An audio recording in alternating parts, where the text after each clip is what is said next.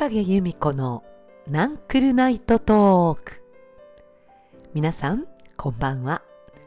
毎週金曜日の夜10時にお届けする健康よもや話。私は大阪を中心に運動指導また健康教育に関わる活動をしています。運動指導歴42年になりますが運動に興味のある方もっと健康の情報を知りたい方そんな方に分かりやすくお伝えしたいなと思って毎週金曜日15分間の音声配信をしています。運動やエクササイズのやり方はもちろんだけど自分の体の在り方また自分の体ってどうなってるの？体の構造や仕組みを知って機能的な心地よい体を手に入れるお手伝いをしたいと思っています。自分の体って意外と分かっているようで分かっていない。東大元暮らしのような自分の体。そんな自分の体への興味をさらに深めてそして自分の健康にお役立ていただきたいなと思ってます。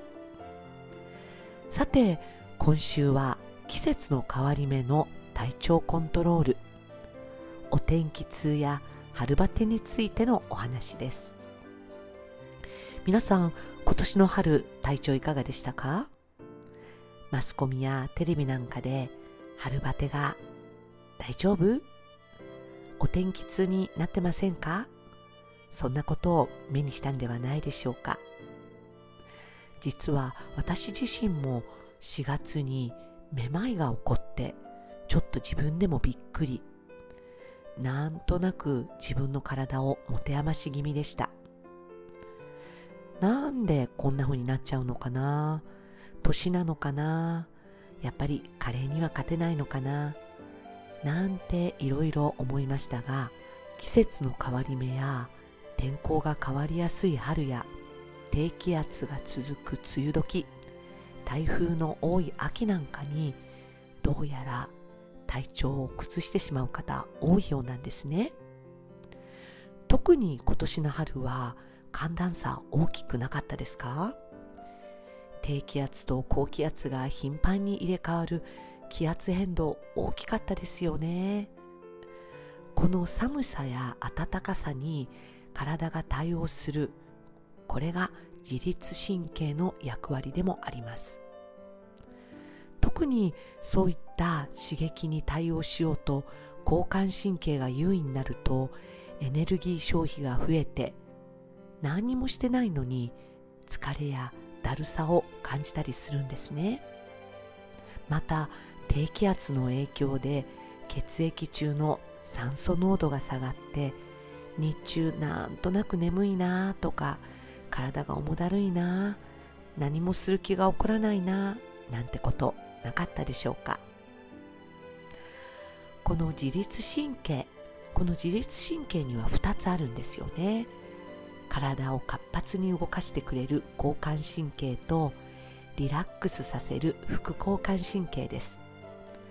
この2つの神経がバランスをとりながら私たちの体の内臓心臓や腸胃や血液の流れなどの臓器の働きをコントロールしてくれています。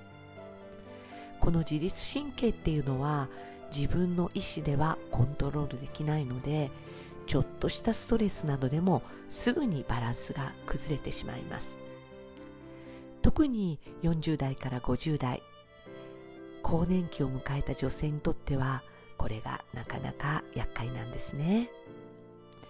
なので私もまあそういう年齢になっているってこともあってどうやら今年はそのバランスを失ったようなんです。気圧の変動によって特にこう気圧が下がったりすると耳の奥にある内耳っていうところがそれを敏感に感じ取ります。耳って外側から外耳中耳内耳ってなってますからその内耳に三半規管や前庭など体のバランスを保つ器官が集まっているんですね。内耳が感じ取った気圧の変化。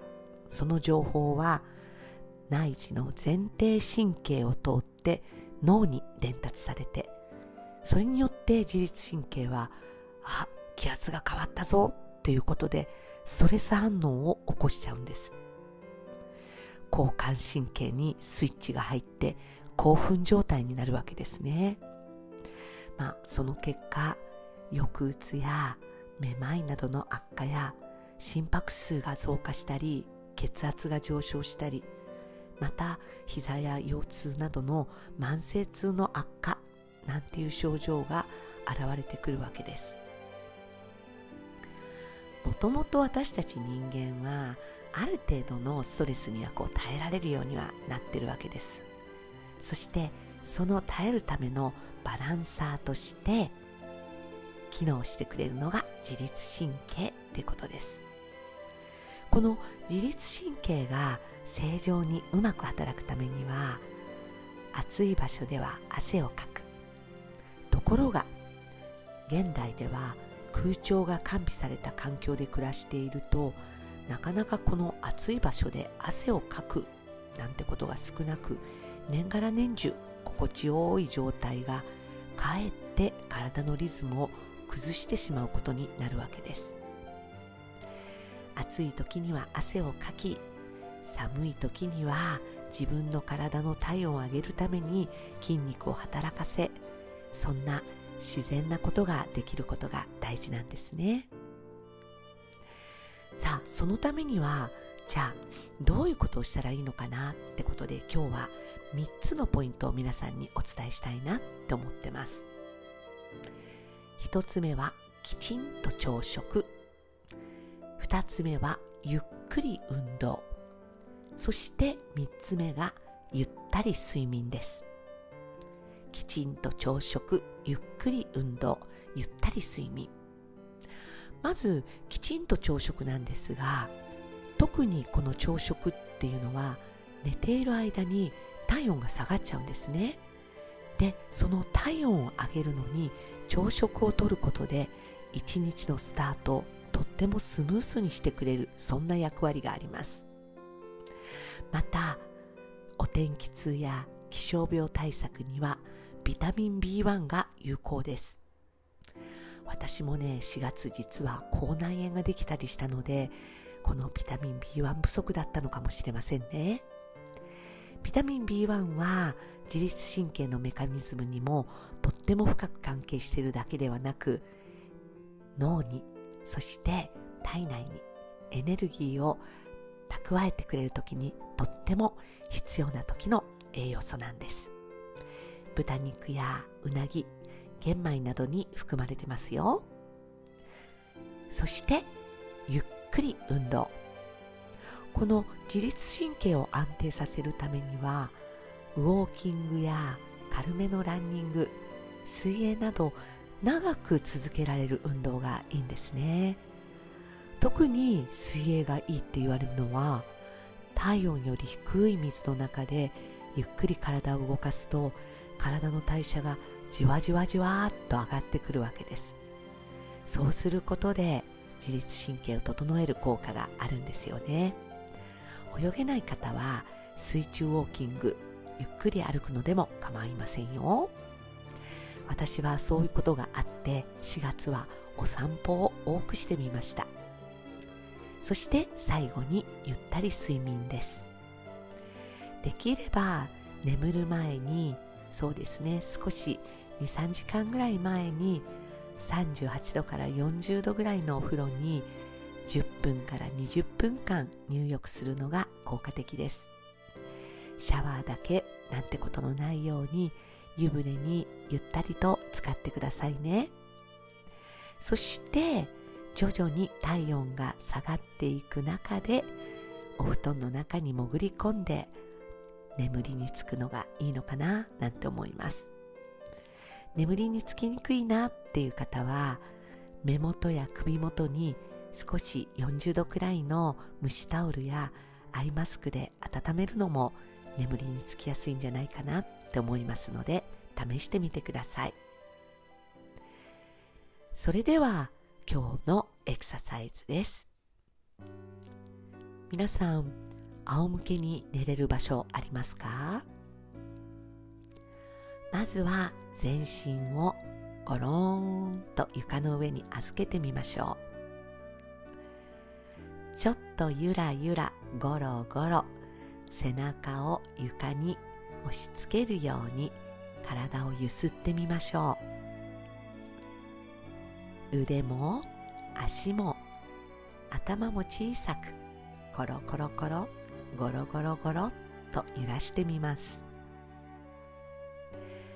それでは動きをゆっくりと止めて自分の両膝を胸の方に引き寄せます。両手で足を抱えて太ももでゆっくりと自分のお腹をぐーっと押していきます。息をゆっくりと吐いていきましょ